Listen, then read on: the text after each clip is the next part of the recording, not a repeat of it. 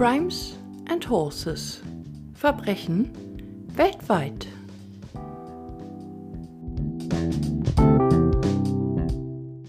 Ein herzliches Willkommen zu meinem True Crime Podcast.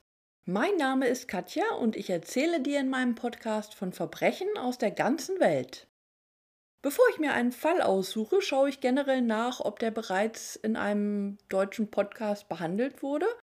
Einfach weil ich finde, nichts ist langweiliger, als von einem Fall zum zehnten Mal zu hören. Bei mir wirst du somit zwar nichts über Jeffrey Dahmer oder Ted Bundy hören, aber meine Fälle sind nicht weniger spektakulär. Irgendwie habe ich so einen kleinen Hang zu perfiden Morden entwickelt. Wobei meine letzte Folge mit Israel Keys äh, ja relativ, wie beschreibe ich das, human war. Naja, passt auch nicht so richtig, aber ich denke, du weißt, was ich meine. Und ähm, ja, im zweiten Teil des Podcasts erzähle ich heute eine unglaubliche Geschichte, die ein Pferd und seinen Reiter zum Mythos machte. Auch sehr interessant für Nicht-Pferdeleute. Für mich ist der heutige der bisher schlimmste Fall. Ich finde, er steht beispielhaft für die Abgründe der Menschen. Das mag vor allem daran liegen, weil noch heute ein Video einer Tat im Internet abrufbar ist und man sich quasi live ansehen kann, zu was Menschen fähig sind. In diesem Fall beschreibe ich sehr heftige Verbrechen an Tieren und auch an Menschen.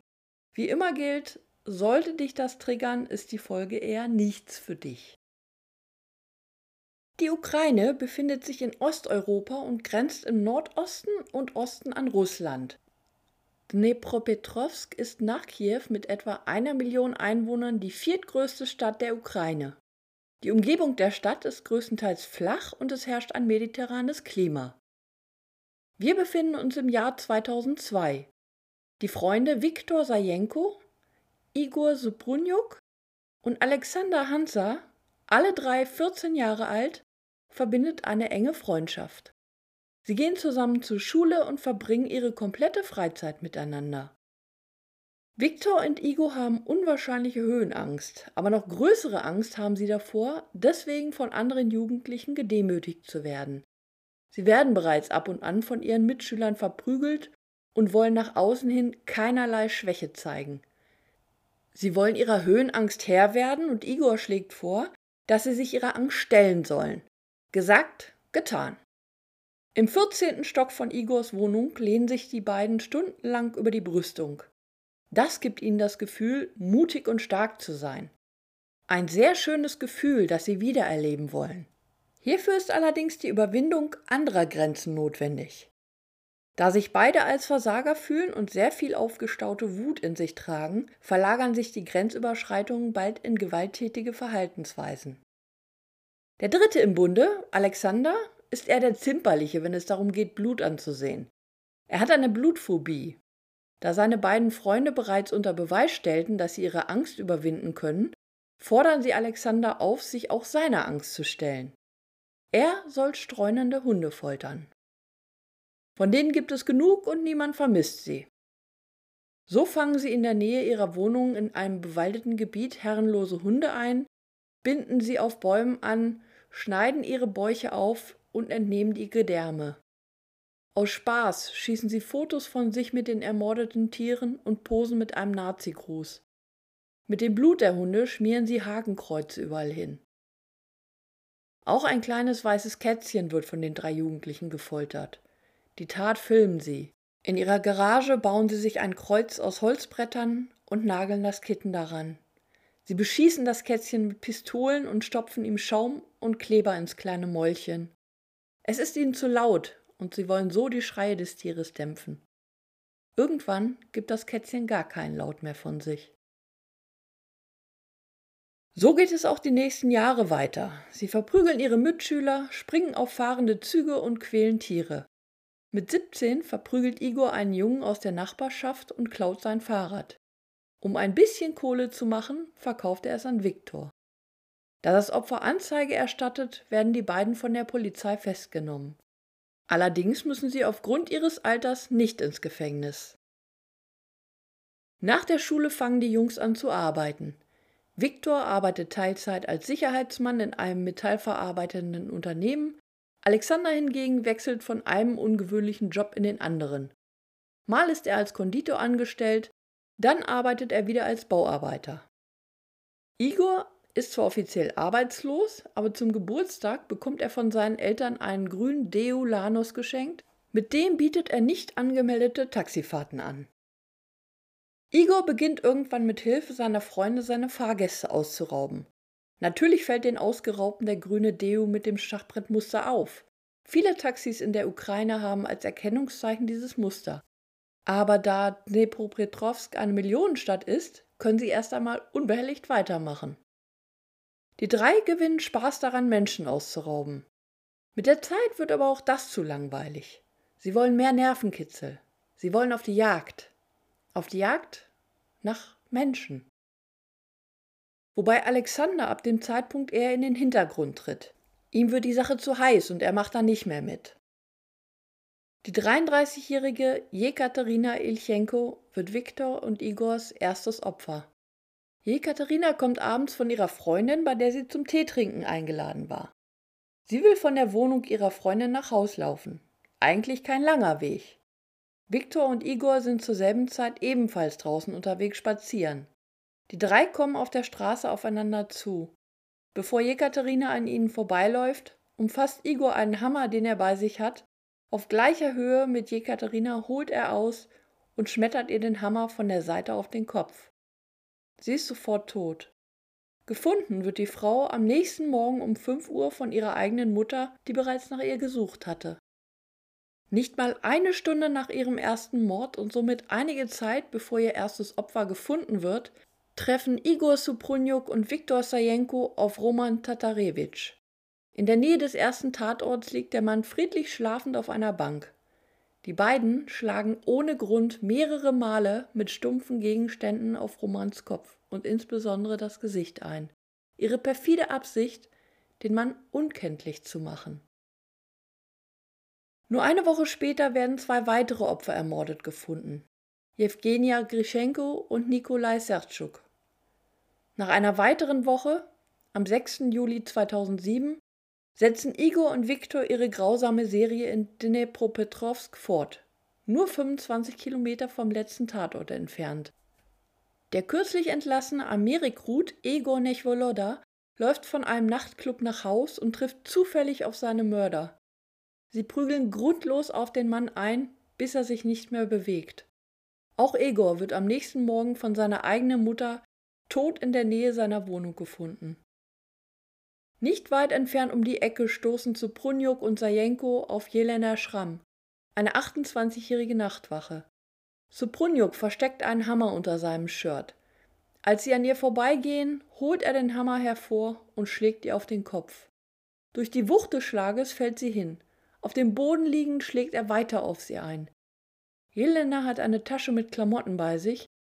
Als die beiden mit ihr fertig sind, reißen sie die Klamotten an sich, reinigen damit den Hammer und werfen sie weg. Jelena überlebt schwer verletzt. Ihr drittes Opfer in dieser Nacht ist Valentina Hanser, eine dreifache Mutter mit einem behinderten Mann. Sie hat übrigens nichts mit dem Freund der beiden, Alexander Hanser, zu tun. Der gleiche Name ist nur Zufall. Am folgenden Tag, dem 7. Juli 2007, werden die zwei 14-jährigen Freunde Andrei Sidjuk und Vadim Liakov beim Fischen attackiert. Während Andrei getötet wird, kann Vadim entkommen und sich im nahegelegenen Wald verstecken. Fünf Tage später verschwindet Sergei Jatsenko, während er mit seinem Motorrad unterwegs ist. Nach weiteren vier Tagen wird seine Leiche gefunden. Trotz Sommerhitze sind genügend Beweise an seinem Körper sichtbar, die auf eine handgreifliche Auseinandersetzung vor seinem Tod hinweisen. Innerhalb kürzester Zeit geschehen 13 weitere Morde. Oft werden auch mehrere Leichen an einem Tag gefunden. Die Opfer weisen keine Gemeinsamkeiten auf und werden von ihren beiden Mördern anscheinend zufällig ausgewählt. Wobei viele der Opfer leicht zu überwältigen waren. Kinder, ältere Menschen, Landstreicher und Menschen unter Alkoholeinfluss. Meistens wurden stumpfe Gegenstände wie Hämmer und Stahlstangen benutzt. Vielen Opfern wurde das Gesicht zerschlagen, sie wurden verstümmelt und gefoltert. Einigen wurden ihre Augen ausgehöhlt, als sie noch lebten. Einer Schwangeren wurde sogar ihr Fötus aus ihrer Gebärmutter geschnitten. Die beiden rauben die Toten aus und verscherbeln die wertvollen Dinge wie Handys in einem nahegelegenen Second-Hand-Shop. Viele der Morde geschehen in Dnepropetrovsk, einige aber auch in Dnepropetrovsk Oblast, einer Fläche über knapp 32.000 Quadratkilometer. Bis zum 7. Juli 2007 erkennt die Polizei einfach nicht, dass diese Morde zusammenhängen. Bis zu dem Tag, an dem einer der Jungs entkam, die beim Fischen überfallen wurden. Der Überlebende Vadim Liakov wird anfangs verdächtigt, seinen Freund getötet zu haben. Berichten zufolge wird ihm der Zugang zu Anwälten verweigert und er wird während der Befragung von der Polizei geschlagen. Und trotzdem finden die Beamten schnell heraus, dass Vadim nicht für den Tod seines Freundes verantwortlich ist. Der 14-jährige Junge erzählt von der Tatnacht und zeichnet Skizzen seiner beiden Angreifer. Die stimmen schließlich mit der Beschreibung von zwei Kindern überein, die zufällig am 14. Juli die Ermordung an einer Frau mitbekamen. Sie saßen nur wenige Meter entfernt in einem Zelt. Als klar wird, dass zwei Männer für diese beiden unterschiedlichen Taten verantwortlich sind, gründet die Polizei von Kiew eine Sondereinheit. Kopf des Ganzen wird Wassili Paskalov, der die Fahndung auf örtliche Strafverfolgungsbehörden ausweitet. Über 2000 Ermittler arbeiten an dem Fall, der zu Anfang geheim gehalten wird. Es werden keine Informationen der Morde veröffentlicht. Allerdings wird auch weder die Bevölkerung gewarnt, noch die Beschreibung der Verdächtigen veröffentlicht. Die Öffentlichkeit wird im Dunkeln gehalten. Bis sich die Ermittler entscheiden, einige Listen der gestohlenen Dinge der Opfer an lokale Pfandleihen zu geben. Bereits kurz danach werden einige der Sachen von den Inhabern der Geschäfte identifiziert. Am 23. Juli 2007, nur einen knappen Monat nach seinem ersten Mord, legt Sobrunjuk einem der Ladenbesitzer ein gestohlenes Handy eines seiner Opfer vor, um es für 25 Euro zu verkaufen. Als der Mitarbeiter der Pfandleihe das Handy einschaltet, um seine Funktionalität zu prüfen, lokalisieren die Strafverfolgungsbeamten das Gerät. An der Kasse der Pfandleihe nimmt die Polizei sowohl Sobrunjuk als auch seinen Freund Sajenko fest, der ihn begleitet. Kurze Zeit später nehmen sie auch Alexander Hansa fest, der zu Hause gerade dabei ist, gestohlene Handys und Schmuck die Toilette herunterzuspülen. Die Beamten konnten das zwar verhindern, jedoch wurden durch das Klowasser alle Informationen auf den Handys zerstört. Es gibt jedoch mehrere Videos und Fotos auf ihren eigenen Handys, die die beiden neben den Leichen und den von ihnen gefolterten Tieren zeigen. Sie nehmen sogar an Beerdigungen ihrer Opfer teil und schießen dort Fotos. Auch ihre Gräueltaten an sich nehmen sie auf. Eine Vermutung ist anfangs, dass sie diese Videos als sogenannte Snuff-Videos verkaufen wollten. Unter Snuff-Filmen versteht man Filme, in denen Menschen nur zum Zweck der Vermarktung eben dieser Filme vor laufender Kamera getötet werden. Allerdings werden für die Vermarktung keine weiteren Beweise gefunden. Auf ein Video, das die Ermordung eines 48-jährigen Mannes zeigt und immer noch im Internet aufgerufen werden kann, gehe ich später noch ein. Die drei werden angeklagt, in 29 Verbrechen involviert zu sein, davon 21 Morde und 8 Vorfälle, bei denen die Opfer überlebten. Igor Suprunjuk allein wird in 27 Fällen angeklagt, darunter 21 Fälle von Kapitalmord, 8 bewaffnete Raubüberfälle und ein Fall von Tierquälerei. Viktor Sajenko wird in 25 Fällen angeklagt, darunter 18 Morde, 5 Raubüberfälle und ebenfalls ein Fall von Tierquälerei. Alexander Hanser hingegen wird lediglich für zwei bewaffnete Raubüberfälle angeklagt. Die drei Männer gestehen sehr schnell. Sobrunjuk widerruft jedoch nach kurzer Zeit sein Geständnis. Im Juni 2008 beginnt die Verhandlung. Sobrunjuk plädiert auf nicht schuldig, während sich die anderen beiden schuldig bekennen. Für jeden der drei Verdächtigen ernennt das Gericht einen Anwalt. Nach den ersten Anhörungen beantragt Viktor Sajenko beim Gericht, sich von seinem Vater Igor vertreten lassen zu dürfen. Der Vater ist Rechtsanwalt und hat wie auch die Eltern der anderen beiden einflussreiche Verbindungen. Dem Antrag Sajenkos wird stattgegeben. Das Verfahren verzögert sich jedoch erheblich, weil der Vater sich erstmal mit den Beweisen vertraut machen muss. Igor Sajenko entwickelt sich in dem Fall zur prominentesten Figur der Verteidigung, weil er etliche Interviews gibt und die führende Rolle im Gerichtsverfahren übernimmt. Alexander Hansas Anwälte stützen ihre Verteidigung auf die Tatsache, dass er nie an einer Mordattacke teilgenommen hatte und nur vier Monate vor Beginn der Morde an einem einzigen Vorfall beteiligt war, bei dem zwei Männer ausgeraubt wurden. Hansa gibt seine Schuld zu und hofft auf Nachsicht bei der Verurteilung. Anfangs behauptet Igor Sajenko, sein Sohn Viktor hätte über die Jahre eine psychologische Abhängigkeit zu Suprunjuk entwickelt, den sie den Redelsführer nannten. Angeblich lebe Viktor seit der siebten Klasse ständig in Angst vor Soproniuk, weil der ihm wiederholt bedrohe und ihm nach dem Leben trachte. Diese Behauptung wird ihm jedoch von niemandem abgenommen. So versucht er danach, seine Verteidigung auf etwas anderes zu stützen. Igor Sajenko und der Verteidiger Soproniuks bestreiten fortan einfach, dass die Personen in den Videos die Verdächtigen sind. Vielmehr noch, sie werfen der Staatsanwaltschaft vor, mindestens zehn Morde zu vertuschen. Sie behaupten, es wurden weitere Personen verhaftet, die an den Morden beteiligt waren. Diese sollen ohne Anklage wieder entlassen worden sein. Die Staatsanwaltschaft wird auf ganzer Linie von der Verteidigung angegriffen und leitende Ermittler vor Gericht vorgeführt. Angeblich fanden Durchsuchungen illegal ohne Beschluss statt und Aufzeichnungen wurden nicht ordnungsgemäß ausgeführt. Auch das gefundene Videomaterial weist Mängel auf, stoppt ständig und startet dann neu. Die Videos und Fotos seien alle bearbeitet. In einem Interview behauptet Igor Sajenko, dass es einen vierten Verdächtigen namens Danila Kozlov gibt, der ursprünglich wegen Mordes angeklagt wurde. Die Schwester eines Opfers pflichtet dem bei und gibt in einem anderen Interview bekannt, sie habe Kozlovs Namen in Gerichtsdokumenten erwähnt. Kozlov sei auch kurz vor den Morden mit den Verdächtigen zusammen gewesen. Die Ermittler erwiderten jedoch in dem Gespräch, dass Kotzloff niemanden ermordet hätte und auf freiem Fuß bleibt. Als der Anwalt des Opfers versucht, die Angelegenheit vor Gericht zur Sprache zu bringen, bittet ihn der Richter, sich zu setzen.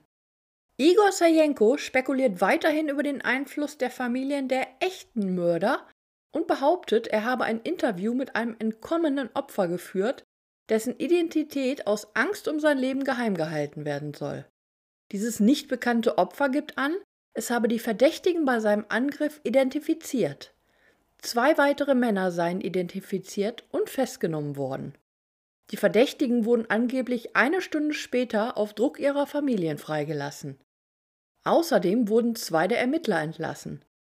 Sajenko erklärt vor Gericht, dass die Polizei vier Tage vor der Festnahme der drei Verdächtigen zwei Männer und eine Frau gefasst habe, die eines der Morde begangen hätten. Die Verdächtigen griffen die Polizisten an, wurden jedoch festgenommen und unter dem Namen Sajenko und Suprunjuk gebucht. Aber sie waren nicht die Männer, die derzeit vor Gericht stehen. Jetzt werden diese Details vertuscht, sagt Sajenko vor Gericht. Die Ermittler bestreiten jedoch alles. Die Anwälte der Opferfamilien sind ebenfalls mit dem schleppenden Rechtsverfahren und der im Raum stehenden Vertuschung durch die Ermittler unzufrieden. Die Gründung einer unabhängigen Organisation steht im Raum, mit der sie das Gerichtsverfahren überwachen wollen. Die Idee wird aber nach kurzer Zeit wieder verworfen.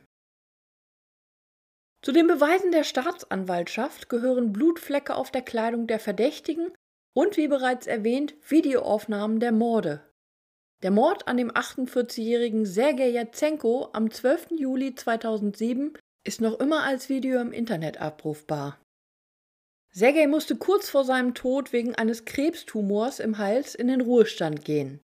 Er konnte eine Zeit lang nicht sprechen.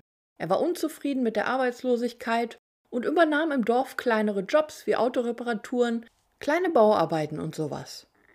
Er webte gern Körbe und kochte für seine Familie. Er hatte eine Frau und zwei Söhne und kümmerte sich um seine behinderte Mutter. Am Tag seines Mordes rief er gegen 14.30 Uhr seine Frau an, um ihr mitzuteilen, dass er sein Motorrad tanken fährt und danach noch sein Enkelkind besuchen will. Er kam jedoch nie bei seinem Enkel an. Sein Handy wurde um 18 Uhr ausgeschaltet. Seine Frau Ludmilla rief einen Freund an und bat ihn im Dorf nach Sergei zu suchen. Sie befürchtete einen Motorradunfall oder irgendwas anderes aufgrund seiner Krankheit. Der Freund fand ihn jedoch nicht. Und eine Vermisstenanzeige nimmt die Polizei in der Ukraine frühestens nach 72 Stunden an. Weil sie sich aber große Sorgen machte, veröffentlichte Ludmilla am nächsten Tag Fotos ihres Mannes im Dorf und bat um Hilfe bei der Suche. Vier Tage später sah ein Einheimischer ein Plakat und erinnerte sich daran, ein Motorrad in einem abgelegenen Waldgebiet neben einer Müllkippe gesehen zu haben. Der Mann brachte Jazenkos Verwandte zu dem Ort, an dem sie letztendlich den verstümmelten Körper fanden. In dem sechsminütigen Video sieht man einen jungen Mann mit einer Plastiktüte in der Hand auf den Kopf eines am Boden liegenden Mannes einschlagen. In der Plastiktüte befindet sich ein Hammer. Sergei ist bereits zu geschwächt, um sich zu wehren, weil seine Verletzungen einfach zu stark sind. Eine Großaufnahme Sergeis blutenden und zerstörten Gesichts folgt. Sergei versucht anscheinend noch etwas zu sagen. Dann wird ihm mit einem Schraubenzieher mehrmals tief in den Bauch gestochen. Sergei lebt noch immer. Einer der beiden Männer stellt sich mit den Schuhen auf seinen Bauch, lacht in die Kamera. Dann geht er wieder runter und es wird wieder in Sergeis Bauch gestochen. Mit dem Schraubenzieher wird anschließend tief in sein linkes Auge und den geöffneten Schädel eingestochen. Sergei legt seine linke Hand auf die Stelle, wo sein Auge saß. Am Schluss des Videos sieht man, wie einer der beiden Männer mehrmals mit dem Hammer, diesmal ohne Plastiktüte, mit voller Wucht auf Sergeis Kopf einschlägt, bis dieser sich nicht mehr bewegt.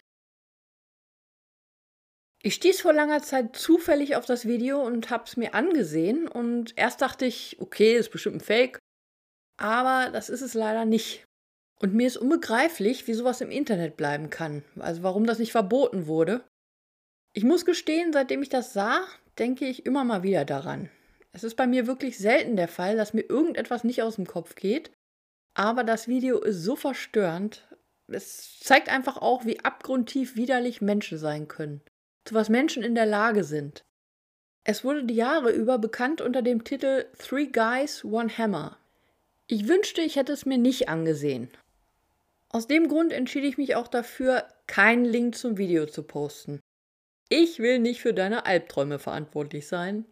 Wenn du es sehen willst, findest du es beim Googlen recht schnell.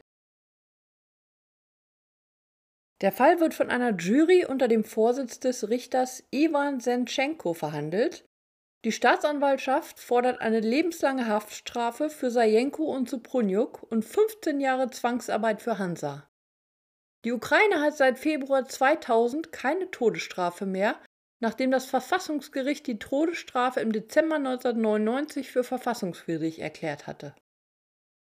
Am 11. Februar 2009, eineinhalb Jahre nach der Festnahme der drei, befindet das Gericht von Dnepropetrovsk Sajenko und Suprunjuk schuldig des vorsätzlichen Mordes. Beide werden zu lebenslanger Haft verurteilt. Viktor Sajenko für 21 Morde, Igor Suprunjuk für 18 Morde. Außerdem erhalten sie wegen Raubüberfalls 15 Jahre Haft und werden wegen Tierquälerei schuldig gesprochen. Alexander Hanser, der mit dem Morden nichts zu tun hatte, wird wegen des Raubüberfalls zu neun Jahren Haft verurteilt.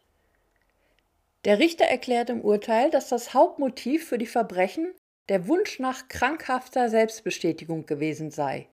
Bei beiden Tätern gibt es deutliche Indizien für das Vorhandensein einer kombinierten dissozialen und narzisstischen Persönlichkeitsstruktur. Der Kern einer solchen Persönlichkeitsstruktur ist meist ein starkes Selbstwertdefizit. Durch die gegenseitige Bestärkung in ihren Macht- und Gewaltfantasien erschufen sie zwischeneinander eine individuelle Norm, in der es in ihrer Wahrnehmung vollkommen in Ordnung war, andere Menschen zu quälen und zu töten. Sie rechtfertigten dies für sich mit der Begründung, die Schwachen hätten es eh nicht anders verdient. Das Urteil ist mehrere hundert Seiten lang und wird über zwei Tage lang vorgelesen. Die Anwälte von Sajenko und Suprunjuk kündigen ihre Absicht an, Berufung einzulegen. Sie sind der Meinung, dass die Echtheit der Foto- und Videobeweise nicht zweifelsfrei nachgewiesen wurden. Auch Igors Eltern glauben an die Unschuld ihres Sohnes. Wladimir Suprunjuk behauptet sogar, Igor sei gefoltert worden, um sein Geständnis zu erzwingen. Die Polizisten bedeckten beim Verhör seinen Kopf und zwangen ihn, Zigarettenrauch einzuatmen. Auch Viktor Sajenko ist sich weiterhin sicher, sein Sohn sei lediglich ein Sündenbock für irgendwelche Verwandten hoher Beamter, die die Taten begangen hätten. Die Eltern legen folglich beim obersten Gerichtshof der Ukraine Berufung ein. Edmund Sakian, ein Anwalt einer der Familien der Opfer, kommentiert: Theoretisch kann ein Foto gefälscht werden, aber um ein 40-minütiges Video zu fälschen, wären ein Studio und ein ganzes Jahr erforderlich. Larissa Dorfgal, eine andere Vertreterin der Familien der Opfer hingegen behauptet, andere an den Verbrechen beteiligte Täter können immer noch auf freiem Fuß sein. Bis zum Schluss herrscht somit keine Einigkeit, ob eventuell doch noch andere Personen an den Morden beteiligt waren. Am 18. August 2009, ein halbes Jahr nach den Schuldsprüchen wegen Mordes, verweist der oberste Gerichtshof der Ukraine den Fall an das regionale Berufungsgericht nach Dnipropetrovsk zurück. Im November bestätigt der oberste Gerichtshof die lebenslangen Haftstrafen Sajenkos und Suprunjuks. Im April 2019 wird Alexander Hansa aus dem Gefängnis entlassen. Ein kleiner Nachtrag zur Folge. Ich bekam einen Hinweis einer lieben Hörerin, dass es sich so anhören würde, als würde ich aufrufen, dieses Video zu sehen. Aber dem ist nicht so. Ich wollte eigentlich davor warnen, es sich anzuschauen. Also bitte schaut dieses Video nicht an. Es ist völlig verstörend.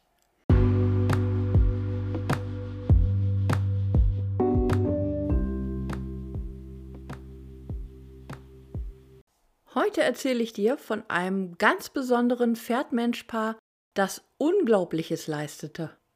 Und zwar handelt es sich um die Hessenstute Haller und ihren Reiter Hans-Günther Winkler.